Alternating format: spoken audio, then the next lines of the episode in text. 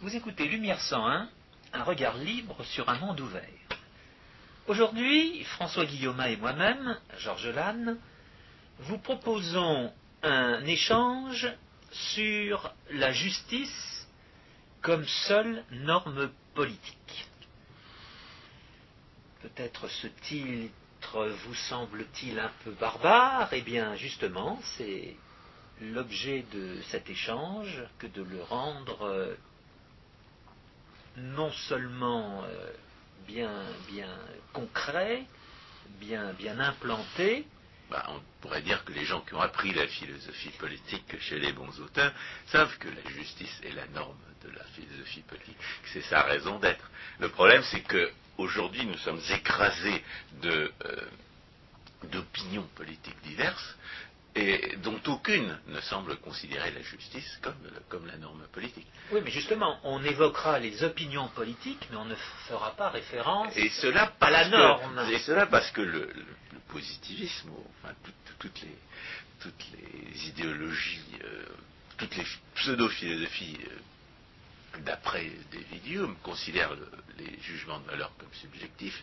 et par conséquent euh, se laissent aller à multiplier les, jugements de valeur euh, subjectifs euh, dans la mesure où, les tenants de ces pseudo-philosophies ne reconnaissent pas la nécessité de, la rationalité.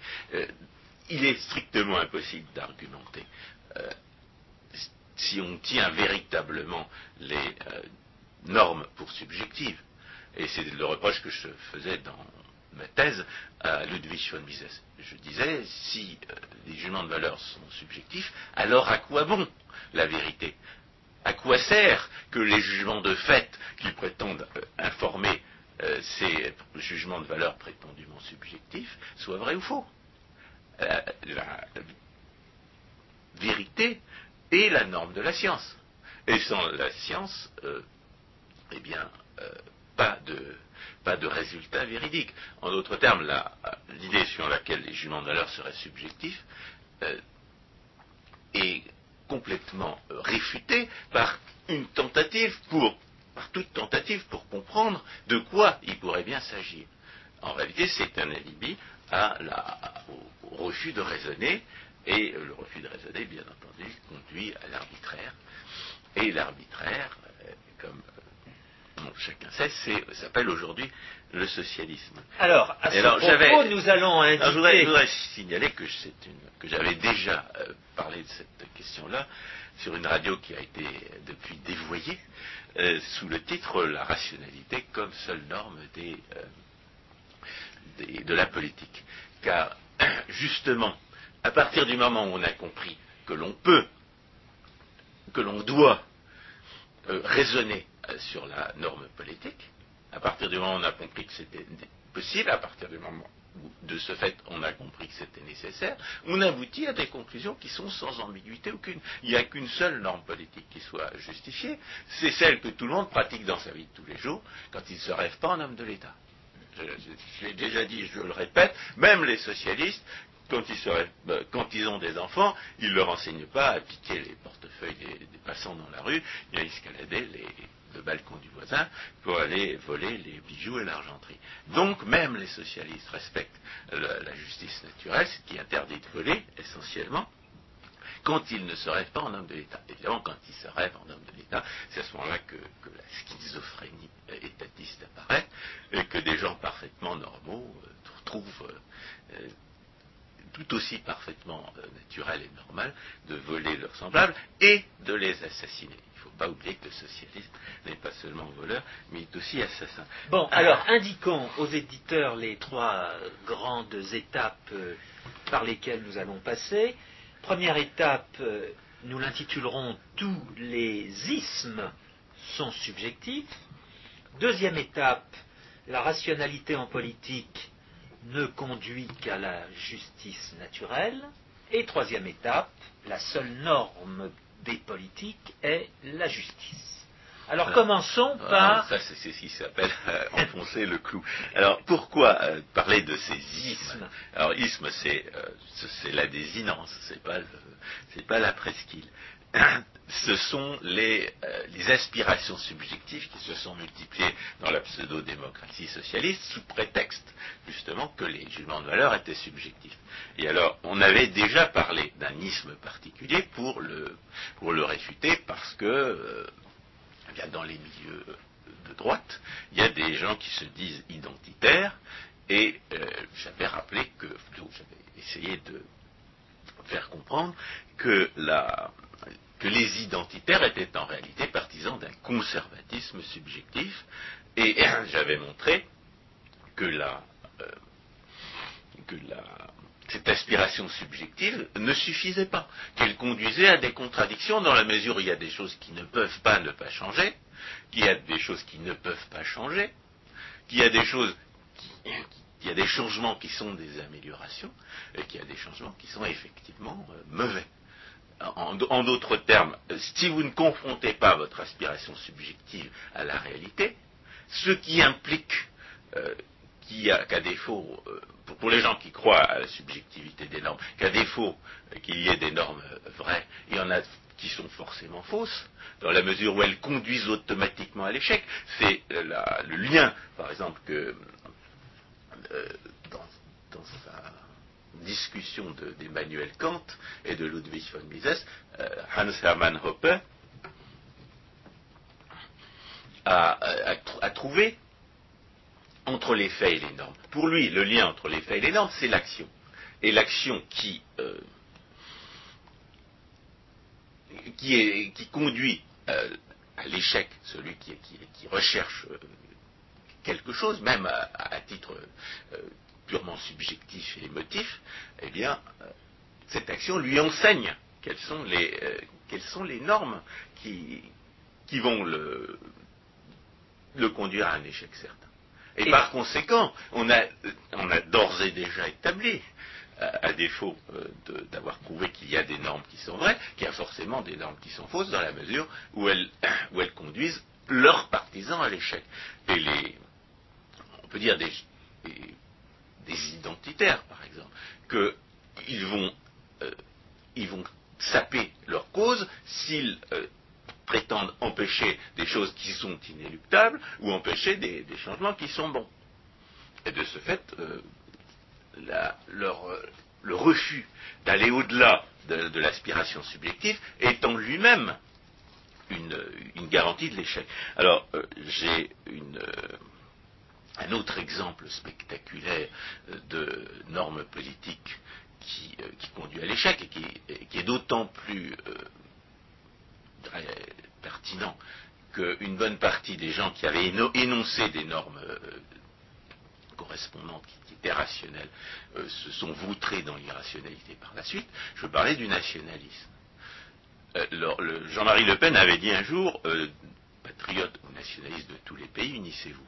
Voilà une norme qui est, euh, rationnelle parce qu'elle est universelle. Et en, l'espèce, l'universalité de la norme est l'émissaire de la rationalité. Parce que si on si, on n'énonce pas une norme qui, soit universalisable, eh bien, on va aboutir à des contradictions. Et la contradiction, c'est en philosophie la preuve absolue d'une erreur. Et dans le domaine de l'action, c'est la garantie de l'échec. Parce que si vous faites une chose qui va dans un sens, et si vous en faites simultanément une autre qui va dans l'autre sens, par exemple, je pense aux nationalistes qui euh, affirment leur propre droit euh, de, nation, de peuple, tout en niant les droits des autres peuples, ce qui contredit euh, le slogan de Jean-Marie Le Pen, eh bien, ce, sont des gens disqualifient leurs propres prétentions, dans la mesure où ils ne reconnaissent pas euh, ce, que celle des autres peut avoir de légitime. Et euh, dans, le débat, surtout franco-français, à propos de la, Serbie ou de la Russie, j'ai trouvé des, franco-français qui ignoraient jusqu'à l'existence des autres peuples que les Russes ou les Serbes. Et de ce point de vue-là, bien entendu, euh, la contradiction est patente, la contradiction est évidente, et l'échec en ce qui concerne du moins les Serbes, a été, a été, au bout de, cette, de ce pseudo-nationalisme. Donc j'ai été amené à définir un pseudo-nationalisme comme il existe un pseudo-conservatisme. Un pseudo-nationalisme qui non seulement n'est pas rationnel, non seulement euh, conduit à l'agression contre les voisins par négation de leurs droits, mais qui conduit à l'échec parce que c'est un, euh, une aspiration subjective qui méconnaît les réalités morales, qui méconnaît la réalité morale du fait que les autres peuples, non seulement ont des droits, mais ont conscience d'avoir des droits. Et ayant conscience d'avoir des droits, ils sont prêts à les défendre. À partir du moment où vous êtes mis, vous, dans la tête que les autres peuples, non seulement n'avaient pas de droits, mais en plus, éventuellement, n'existaient pas, comme par exemple les, gens qui ne savent pas que la Géorgie existe, que les Géorgiens ont des droits, eh bien, eh bien, vous découvrez éventuellement à vos dépens que les peuples en question sont prêts à les défendre, ces droits. En d'autres termes, le, pseudo-nationalisme conduit à l'agression euh, contre les autres peuples, c'est-à-dire à la guerre, mais ça conduit aussi à la défaite. Le, socialisme hitlérien était caractéristique du pseudo-nationalisme. C'était pas un vrai nationalisme, c'était un nationalisme qui a ruiné le peuple allemand, comme le, pseudo-nationalisme serbe a ruiné le peuple serbe. depuis la fin du XIXe siècle et la création du parti radical en Serbie, la question nationale a été au centre des préoccupations de la classe politique de Belgrade, et le résultat, c'est qu'on diffère sans arrêt la, résolution des vrais problèmes euh, à la recherche de, prétextes ou de moyens pour s'emparer de territoires où, la majorité de la population n'est pas serbe, ou de territoires qui n'ont jamais appartenu à la Serbie. Donc euh, pseudo-nationalisme et euh, heureusement, il y, a, des gens normaux parmi, les Serbes, il y en a plus que parmi les Russes. Évidemment, les libéraux sont, comptent parmi les gens normaux à Belgrade. mais puisqu'on vient de dire beaucoup de mal des pseudo-nationalistes, eh bien, on peut aussi parler de, disons, balayer devant sa porte et parler de pseudo-libéraux car il existe un pseudo-libéralisme, car toute, aspiration à la liberté qui n'est pas réfléchie, qui n'est pas pensée, qui ne réfléchit pas aux conditions de la, que, les lois de la nature imposent à une, à une, vie réussie, pour ce qui est de la morale, et à une, et à une définition cohérente de la norme de liberté, conduisent à la, à la contradiction, c'est-à-dire à, l'erreur du point de vue intellectuel, et à l'échec du point de vue pratique. Et euh, moi j'en veux pour preuve le fait qu'on dise du, maire de Paris qui, envisage d'augmenter les impôts, qui est une bonne preuve du fait qu'il est parfaitement antilibéral, qui serait libéral. Qu'est-ce que c'est que ce soi-disant libéralisme qui augmente les impôts? Ben, Le soi-disant, et c'est très important aussi pour notre propos, parce que le libéralisme est ce qui se rapproche le plus en France de la, de la norme euh, de justice rationnelle, et de ce fait, c'est la norme politique qui fait le plus l'objet de falsification. Alors, un, individu qui augmente les impôts et qui euh, se dit libéral, c'est l'incarnation même de cette falsification. Et en quoi consiste son soi-disant libéralisme? Ça consiste à nier les préceptes de la morale naturelle, c'est-à-dire à prôner en réalité un subjectivisme qui est parfaitement euh, destructeur de toute norme. Et un, subjectivisme qui est destructeur de toute norme, ça conduit bien entendu à disqualifier le, porteur de ce subjectivisme. L'individu qui se dit libéral sous prétexte que le subjectivisme serait vrai, il n'a aucune bonne raison de se dire libéral, puisque le libéralisme tombe sous le coup de cette euh, définition, euh, de, cette euh, inclusion dans le subjectivisme. Si le subjectivisme était vrai, le libéralisme ne pourrait pas être vrai car le subjectivisme, c'est la négation de tout temps. C'est, euh, je dirais, l'incarnation la, plus pure de ce subjectivisme et, de cette contradiction dans le discours euh, politique dominant, c'est la prétendue tolérance. Et ça aussi, c'est un reproche que les, que les gens de droite, par exemple, font aux, libéraux ou à, ceux qu'ils prennent pour tels ou à ceux qui se disent tels. Euh, la tolérance, il y a des maisons pour ça. Eh bien, c'est vrai. La tolérance, il y a des maisons pour ça. La tolérance n'est pas et ne peut pas être une norme politique, parce que la tolérance, c'est la négation de toute norme, c'est l'équivalent du subjectivisme. Et sur quoi débouche évidemment cette destruction et cette disqualification de toute norme chez les pseudo-libéraux? Eh bien, ça débouche naturellement sur l'autoritarisme policier du socialisme. Quel, est le mouvement auquel on peut rattacher le plus, euh, de façon le plus crédible le maire de Paris qui augmente les impôts et qui se dit libéral? C'est un mouvement qui, qui cherche à usurper le pouvoir démocratique et à manipuler le pouvoir de l'État pour imposer de nouvelles définitions du mariage et pour censurer tous ceux qui critiqueraient euh, leur, manière de vivre. Donc c'est un mouvement autoritaire et policier euh, qui se cache derrière ce soi-disant euh, libertarisme, ce soi-disant libéralisme plutôt, qui n'est qu'un dévoiement libertaire et un dévoiement de même nature que celui qui conduit d'un nationalisme euh, authentique, exprimé par la formule de Jean-Marie Le Pen, à un pseudo-nationalisme incarné par les agissements de Vojislav Kostunica, par exemple. Et c'est un, dévoiement qui est de même nature que l'impuissance, que, ce qui fonde l'impuissance des identitaires à faire valoir leur, euh, leur point de vue. Parce qu'ils ne vont pas au-delà d'une aspiration subjective. Et peut-être aussi parce qu'ils sont, euh, enfermés dans une pensée soi-disant de droite qui est en réalité aussi parfaitement subjectiviste que celle de la gauche. Donc le, on a le libéralisme a tout autant besoin d'être pensé que la, que le conservatisme ou le nationalisme et le refus de penser le libéralisme et le conservatisme au nom du subjectivisme le disqualifie, il le détruit euh, parfaitement. C'est également le cas de la démocratie. Euh, alors évidemment, c'est pas un isme. On peut dire qu'on est démocrate, euh, et dans ces cas, ça redevient une sorte d'isme.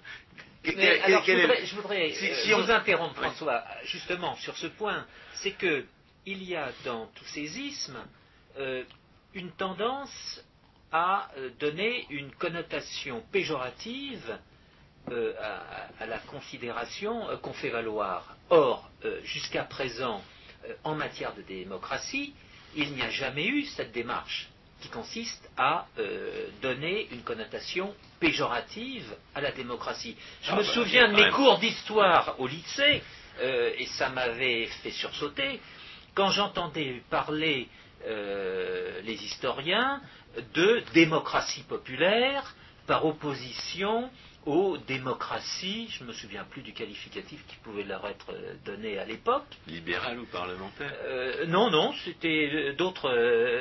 bon, le, mot ne me revient pas. Mais justement, cette démocratie populaire aurait dû faire l'objet d'un isme. Ce qu'ils appelaient les démocraties populaires, c'était justement le dévoiement de la démocratie. Un des dévoiements de la démocratie. Un des dévoiements. Parce qu'on est en plein dans un autre dévoiement de la démocratie. le socialisme réel, qui est le renom de la démocratie populaire, euh, faisait, faisait, seulement semblant d'organiser des élections. le problème de la pseudo-démocratie socialiste, c'est qu'elle il lui suffit diriger euh, en principe la règle majoritaire pour que la, dose de socialisme qu'implique euh, euh, cette, règle majoritaire érigée en principe suffise à empoisonner de socialisme à terme toute la société politique. Charles Maurras disait à juste titre, la démocratie conduit au socialisme, si on définit la démocratie comme la règle majoritaire érigée en principe. Mais là encore, on, est dans, un, une, un parti pris irraisonné en faveur de la démocratie. Car ce qui, est, ce qui fonde la justification, si elle en a une, euh, du régime euh, démocratique, c'est que la, personne euh, singulière a le droit de décider des affaires qui sont les siennes. Et c'est d'ailleurs la raison pour laquelle le marché, où la personne peut décider à 100% des affaires qui la concernent dans les, limites de ses possessions légitimes, est cent mille fois plus démocratique que n'importe quel système soi-disant représentatif. Parce que c'est là que le citoyen peut décider des affaires qui sont les siennes, sans avoir à demander la permission aux autres, et sans que les autres s'imposent à lui sous prétexte d'élection. C'est parce que on euh, pose la démocratie comme un isme, et comme un isme subjectif, que la démocratie est dévoyée en pseudo-démocratie socialiste. À partir du moment où on conserve à l'esprit que la démocratie n'est légitime que dans la mesure où elle permet à chaque citoyen, dans la mesure du possible, de décider des affaires qui sont les siennes, il est manifeste que la euh, pseudo-démocratie socialiste est totalement antidémocratique.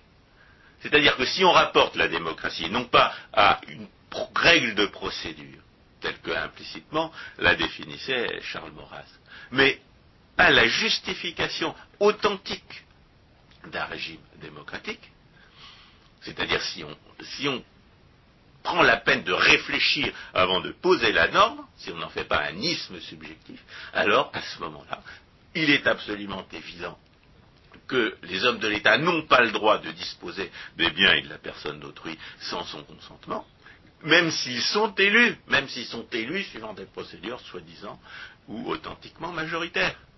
Et il s'ensuit que la démocratie, euh, la, pseudo-démocratie socialiste, justement, est une pseudo-démocratie. Mais c'est parce qu'on a réfléchi au fondement de la, légitimité de la démocratie qu'on peut définir la pseudo-démocratie socialiste, c'est-à-dire la Ve République, c'est-à-dire le, régime américain euh, tel que la Cour suprême a permis de le dévoyer en interprétant faussement la Constitution, comme des pseudo-démocraties socialistes, comme des pseudo-démocraties, et, de ce fait socialistes.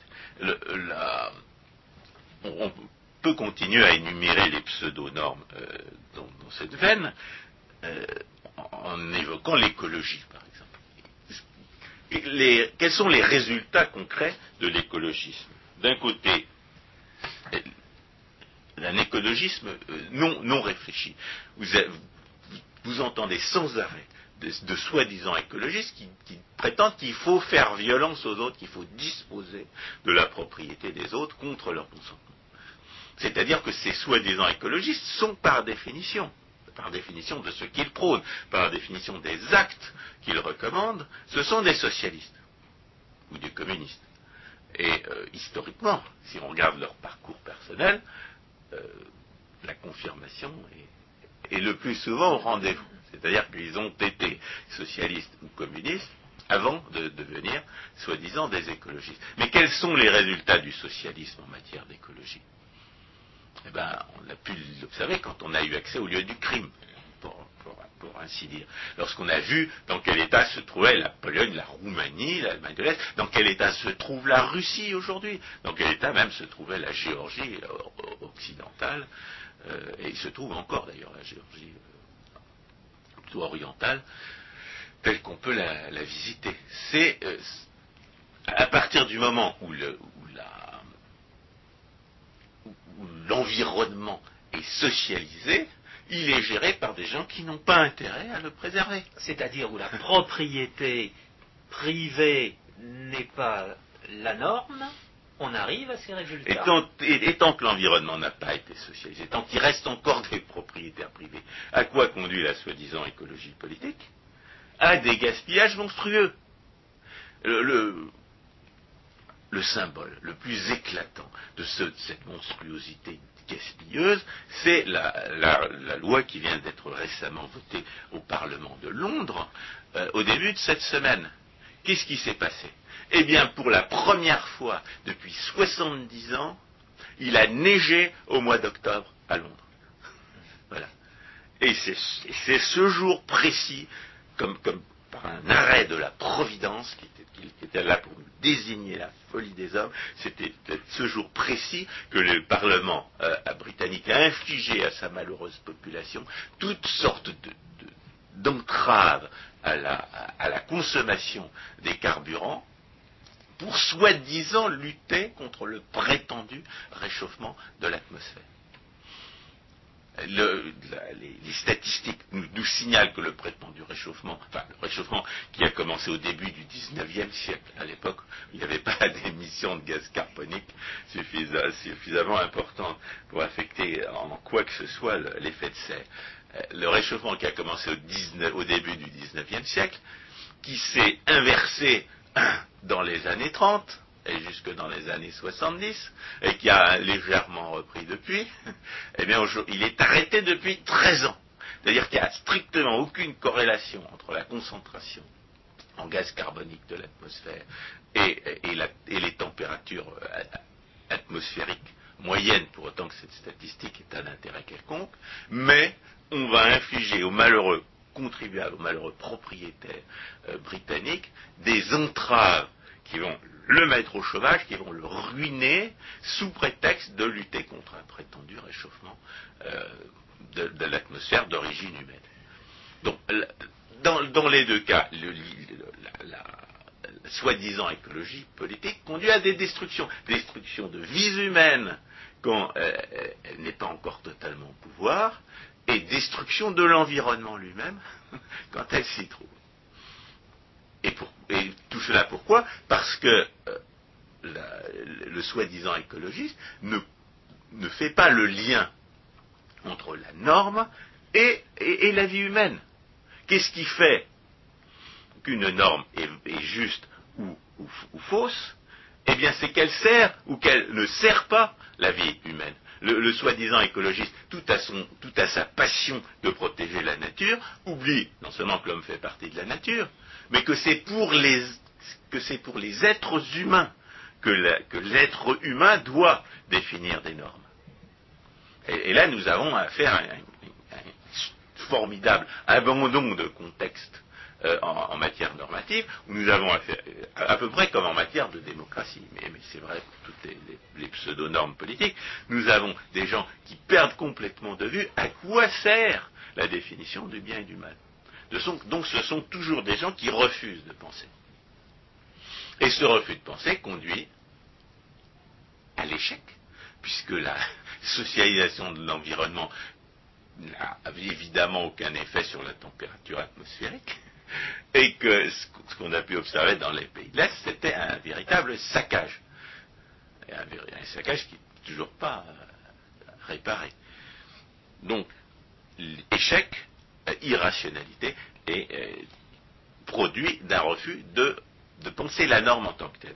Et enfin, il faudrait, euh, on, peut énumérer toutes sortes d'autres aspirations subjectives qui prétendent s'exprimer sous la forme de mouvements politiques. Mais le, euh, je dirais, on ne peut pas manquer de de terminer sur les, gens qui prétendent mettre en avant la norme de justice elle-même, et qui, parce qu'ils ont, refusé, refusé de réfléchir suffisamment sur la norme de justice, eh bien, se sont mis à faire n'importe quoi. C'est pas du tout un hasard si ce qu'on a appelé le justicialisme, c'était n'importe quoi. C'était de la redistribution politique, et par définition, euh, le pillage des faibles par les puissants ce qui est la définition même de l'injustice au terme de, de, la morale sociale naturelle. Donc, de même que le libéralisme peut être dévoyé et débouche sur le régime policier et autoritaire et sur la censure immorale euh, des soi-disant libertaires, de même le justicialisme a conduit à faire n'importe quoi. En d'autres termes, si on veut conclure à partir de ces, de ces réflexions euh, assez, assez gênantes sur la rationalité des, des partis pris politiques, on est bien obligé de se rendre compte que c'est la rationalité qui compte.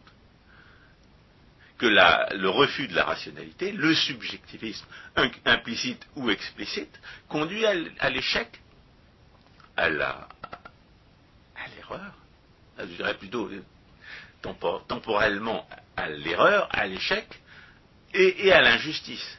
Étant donné les contradictions qui sont au cœur Bah, ces la démarche ces, de ces contradictions procèdent d'un refus d'éliminer les contradictions.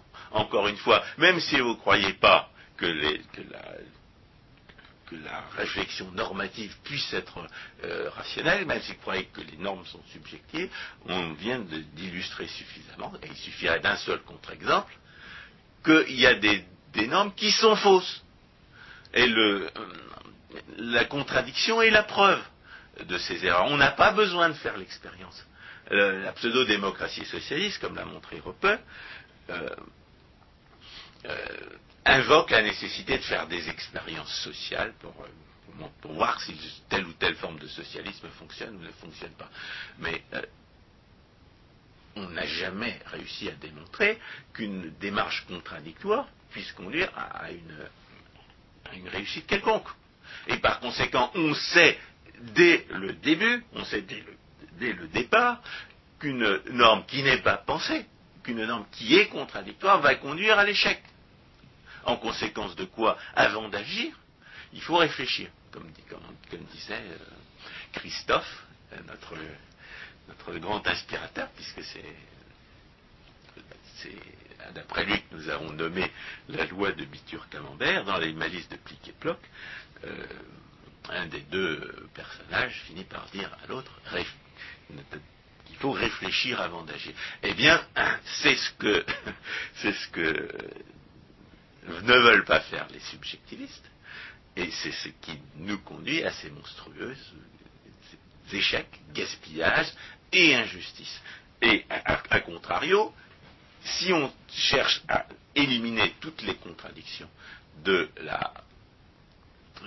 la norme politique, quel que soit le point de départ de nos aspirations, que nous soyons pour l'efficacité économique, que nous soyons pour la justice sociale, que nous soyons pour la, euh, pour la, conservation de ce qui est, à partir du moment où nous cherchons à éliminer les contradictions dans notre démarche, là, ce que nous allons découvrir, c'est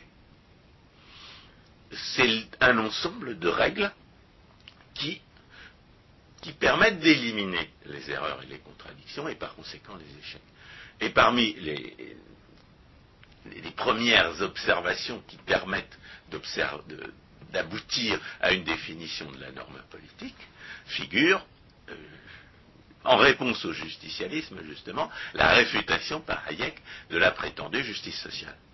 Alors moi j'aurais tendance à dire euh, que Hayek n'est pas allé assez loin, puisque par définition, là, la prétendue justice sociale, c'est euh, le pillage des faibles par les puissants, que ça ne peut pas être autre chose que le pillage des faibles par les puissants, puisqu'elle se définit comme une mise en cause du droit de propriété, et qu'il n'y a pas de meilleure définition du puissant que celui qui peut voler les autres, ouvertement et impunément.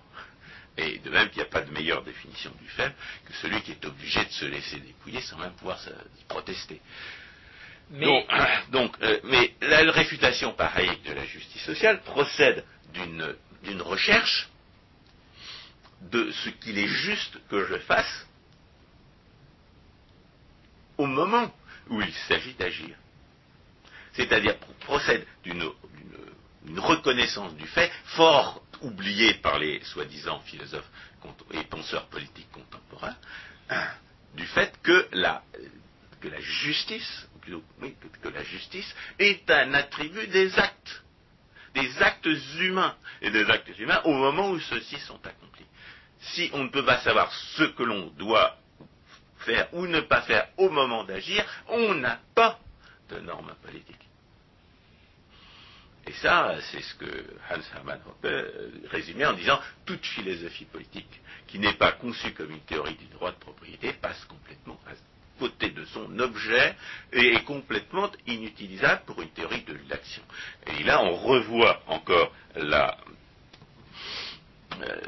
le lien que Hoppe fait entre les faits et les normes par l'intermédiaire de l'action, qu'a une théorie des droits de propriété, c'est une théorie qui dit qui a le droit de faire quoi et quand et pour quelle raison.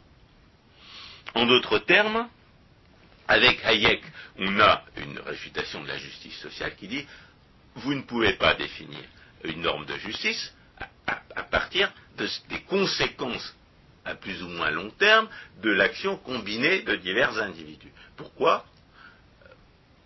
Bah, Parce que vous ne savez pas ce que les individus euh, à la suite de ce que vous, vous avez fait. C'est une impossibilité euh, euh, logique, c'est une impossibilité totale de savoir quels, quels vont être les effets de votre action sur l'état à venir de la société. Et par conséquent, il est logiquement il est absolument impossible de déduire une norme de justice de n'importe quel euh, état de la société imaginé dans l'avenir. Étant entendu que Hayek prend explicitement en considération le fait de l'ignorance de chaque être humain. Deuxième, euh, deuxième euh, enseignement de Hayek, qui repose également sur l'ignorance, c'est que la norme de politique doit nous permettre de prévoir euh, de façon plus, raisonnable et plus crédible l'action des autres. C'est-à-dire qu'elle elle, est là pour nous permettre de, euh, de réduire notre incertitude. L'incertitude de réduire les sources d'incertitude, dirait Hayek. De réduire notre ignorance face au, au comportement des autres. Et ce qui est terrible dans le, dans le, socialisme, c'est que vous allez quelquefois être victime d'une violence, enfin le plus souvent vous allez être victime de violence que vous n'avez en aucune manière perçue. C'est pas chez vous que les policiers sont venus voler l'argent et c'est vous qui vous retrouvez ruiné. C'est la violence indirecte ou la violence cachée. C'est pas tout à fait la même chose. Et Hayek n'est pas allé jusqu'au bout, malheureusement. Il, incarnait euh, ce subjectivisme délétère qu'a fort justement euh, dénoncé euh, Benoît XVI, et qui, qui n'a rien, qui est totalement destructeur du libéralisme, comme il est destructeur de toute norme politique. Si ce qu'en France on appelle le libéralisme est, vrai, c'est la conclusion d'une philosophie politique rationnelle, alors il s'ensuit que le subjectivisme disqualifie le libéralisme. Les gens qui confondent le libéralisme et le subjectivisme, qu'ils en soient partisans et qu'ils en, soient adversaires, se trompent. Se trompent forcément. Et euh, c'est aussi... Euh, j'ai dit que le, libéralisme, c'est le nom qu'en France, on donne à la justice naturelle. Parce que dans les pays anglo-saxons, on appelle ça le conservatisme, notamment aux États-Unis, où la, où la Constitution de 1789 euh, s'inspire euh, principalement justement de cette justice naturelle et de, la nécessité d'organiser la société politique au service de cette justice naturelle. Et les conservateurs sont des conservateurs d'institutions qui sont en elles-mêmes, à leur avis, aussi justes que possible. Et ce qu'on remarque, c'est que la même norme politique s'affuble de, euh, de, dénominations différentes euh, suivant, les, suivant, les, circonstances historiques. C'est-à-dire que la, vraie, la vraie norme, c'est pas le libéralisme, c'est pas le conservatisme, c'est même pas le socialisme. On pourrait très bien dire je suis partisan du bien commun, et par conséquent, je suis pour la justice naturelle. Parce que ce que les derniers scolastiques ont découvert, c'est que la propriété privée, le respect de la, le respect de la, de la propriété naturelle, l'interdiction de voler faite à n'importe qui, à, commencer par les hommes de l'État, et non pas à l'exception des hommes de l'État, n'est pas contraire au bien commun, mais au contraire une condition du bien commun. Ce qu'ont découvert les derniers scolastiques, et ce qui euh, permet de comprendre que les, quelquefois les catholiques traditionnalistes en sont restés au XIIIe siècle. De ce point de vue-là, ce qu'ont compris les derniers scolastiques, c'est que le respect de la propriété privée est une condition du bien commun, que c'est dans le cadre de la, propriété légitime établie d'après les, euh, les productions et les contrats passés qu'on peut rechercher euh, un bien commun qui, va être supérieur au, bien individuel. Euh, de d'ailleurs, bien entendu, la critique faite à ce qu'on appelle en France le libéralisme de méconnaître le bien commun est tout aussi fausse que la, que la critique qui lui reproche d'être subjectiviste. Le libéralisme est l'incarnation et toujours, le, ce qu'on appelle en France le libéralisme, c'est le produit de la réflexion, d'une réflexion à la recherche du bien commun. Et c'est aussi, et en plus, cette, découverte-là s'inscrit dans le cadre de de, l'objectivisme le plus rigoureux en matière de normes, puisque ce sont les scolastiques, les derniers scolastiques, qui ont, découvert cette conclusion-là. Et le, le fait qu'on puisse appeler libéralisme ou, euh, ou conservatisme, ou même socialisme, ou même progressisme, ou même, ou même solidarisme, car la véritable solidarité passe par le par, la, par les engagements réciproques, et non pas par le pillage des faibles par les puissants. Le fait qu'on puisse donner une infinité de dénominations à la même norme de justice, c'est une illustration du fait qu'en réalité, quelle que soit votre, inspiration subjectiviste de départ, ce qui compte, c'est de comprendre ce que c'est que la justice, c'est de comprendre ce que c'est que le droit. Et une fois que vous avez compris ce que c'est que la justice, une fois que vous avez compris ce que c'est que le droit, eh bien vous comprenez ce qu'ont compris les derniers scolastiques, à savoir que la propriété privée euh, dont, définit par la production antérieure et les contrats euh, volontaires euh, passés antérieurement, est la seule norme politique qui soit rationnelle. Et dans la mesure où c'est une norme politique rationnelle, et dans la mesure où c'est la seule norme politique rationnelle, eh bien c'est la seule définition possible de la justice.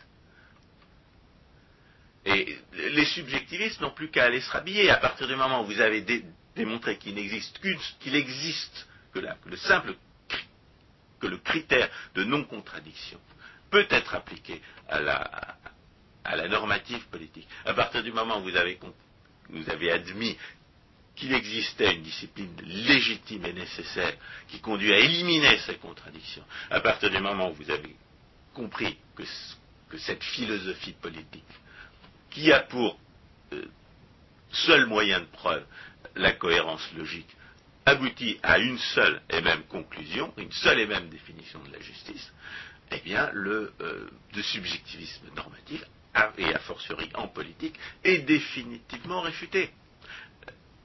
Car le, le subjectivisme est une affirmation d'impossibilité, exactement comme la réfutation par Hayek de la justice sociale. Hayek a démontré qu'on ne pouvait pas définir une norme de justice sociale. Eh bien, ce, que, démontre une philosophie politique rationnelle, c'est que contrairement à ce que disent les subjectivistes, il, existe bel et bien une, norme de justice qui ne soit pas contradictoire et par conséquent, d'après les critères non, seulement admis euh, centraux à la philosophie, qui sont ceux de la validité des concepts et de la cohérence du raisonnement, mais parfaitement admis par tous les savants, par tous les scientifiques, parce qu'eux aussi sont obligés de s'en tenir à, ces règles de cohérence logique.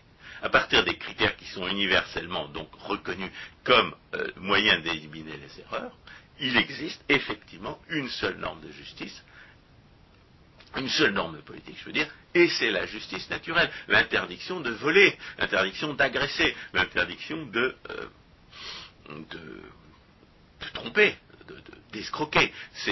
et cette norme de justice est universelle. Elle s'applique, elle, s'applique aux hommes de l'État euh, comme elle s'applique à n'importe qui d'autre.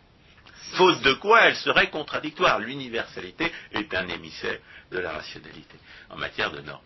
Cette norme de justice universelle est une réalité et s'oppose à la justice sociale que Hayek, dans ce deuxième euh, tome de Droit, législation et liberté, intitule Le mirage de la justice sociale. Ben, un mirage, en réalité, c'est une illusion. Car là, le mirage est une image de quelque chose qui existe. Or, la justice sociale ne peut pas exister.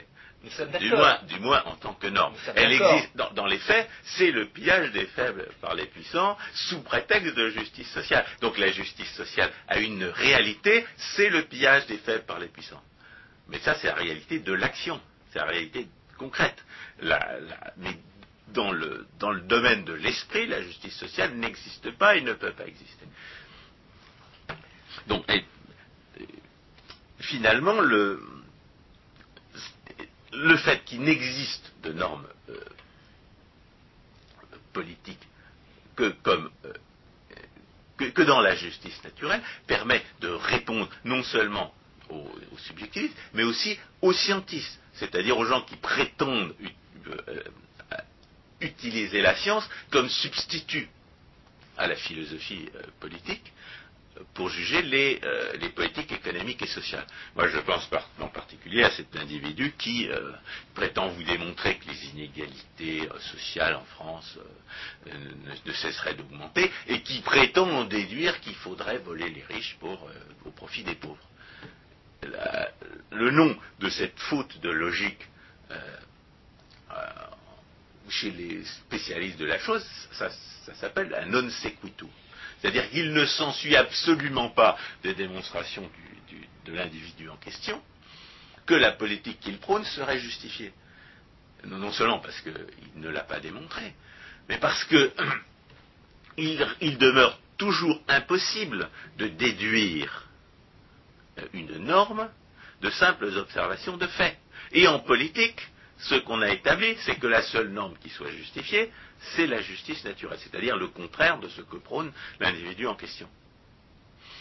Et, ça, c'est euh, quelque chose qui pourrait aller de soi.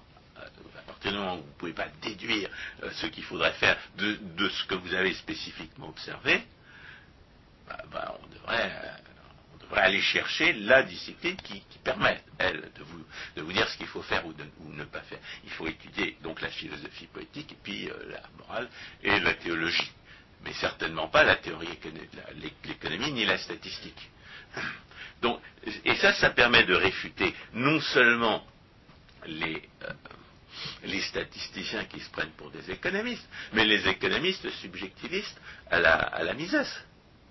Comme j'ai dit euh, au, début, euh, Mises prétendait euh, affirmait à juste titre que les politiques de redistribution, les politiques, ce qu'on appelle aujourd'hui les politiques économiques et sociales, n'avaient pas, n'auraient pas, ne pouvaient pas avoir les résultats qu'en attendaient leurs partisans. Et lui pense, il, il- il pensait que cette affirmation-là était compatible avec le subjectivisme normatif qu'il avait appris de, quelques mauvaises lectures philosophiques qu'il avait faites. Eh bien, euh, il est logiquement impossible de déduire de la théorie économique la, de, se borner à utiliser la théorie économique pour prouver que telle ou telle politique est injustifiée, justifiée ou injustifiée. En réalité, la seule chose que permette de faire la théorie économique, dans la mesure où son objet d'étude est le même que celui de la philosophie politique et morale, c'est-à-dire l'action humaine, dans la mesure où ses moyens de preuve sont les mêmes que ceux de la philosophie politique et morale, c'est-à-dire la validité des concepts et la cohérence du raisonnement, la seule chose que la philosophie politique, que la théorie économique permette de faire, c'est de, c'est de constater qu'une politique qu'on peut nous présenter euh, comme éventuellement bonne est en réalité destructrice. En la matière, ce qui se rapproche le plus de la norme, euh, ou plutôt d'une réflexion normative en théorie économique, c'est la distinction entre ce qui est productif et ce qui est destructeur. Mais c'est tout ce qu'on peut faire. C'est déjà énorme. C'est déjà énorme parce que, sur ce point, von Mises avait raison, la théorie économique s'est s'est émancipée, elle est devenue autonome par rapport à la philosophie. Et puis certains ont ré- ont réussi à faire croire à la plupart des gens qu'elle ne faisait même pas partie de la philosophie, qu'elle était une science euh, expérimentale. Oui, mais en disant cela, François, vous faites référence à euh, ce qu'on appellera euh, l'économie autrichienne, l'économie que moi je qualifierais de non autrichienne. N'envisage pas les choses de cette façon. Elle est tombée au contraire dans les bras ah, de certaines mathématiques. C'est ce que je disais. Certains ont réussi à faire croire qu'elle n'était pas une branche de la philosophie, mais, mais une science expérimentale. Et, nous sommes arrivés, en, convaincus que nous étions au départ du fait que la théorie économique est une science expérimentale, nous sommes revenus à l'idée qui était celle de Jean-Baptiste Say, euh, c'était celle de Turgot et, autres euh, auteurs. Euh, et, comme c'est l'idée de, von Mises, comme c'était l'idée de von Mises et comme c'était l'idée de, comme c'est l'idée de Hopper, que la théorie économique fait partie de la philosophie. Mais la théorie économique n'a qu'une utilité pratique euh, en matière de normes euh, pour juger des politiques économiques et sociales. Elle peut nous servir à convaincre les partisans de ces politiques qui refusent de tenir compte de la norme de justice naturelle que leurs politiques vont échouer.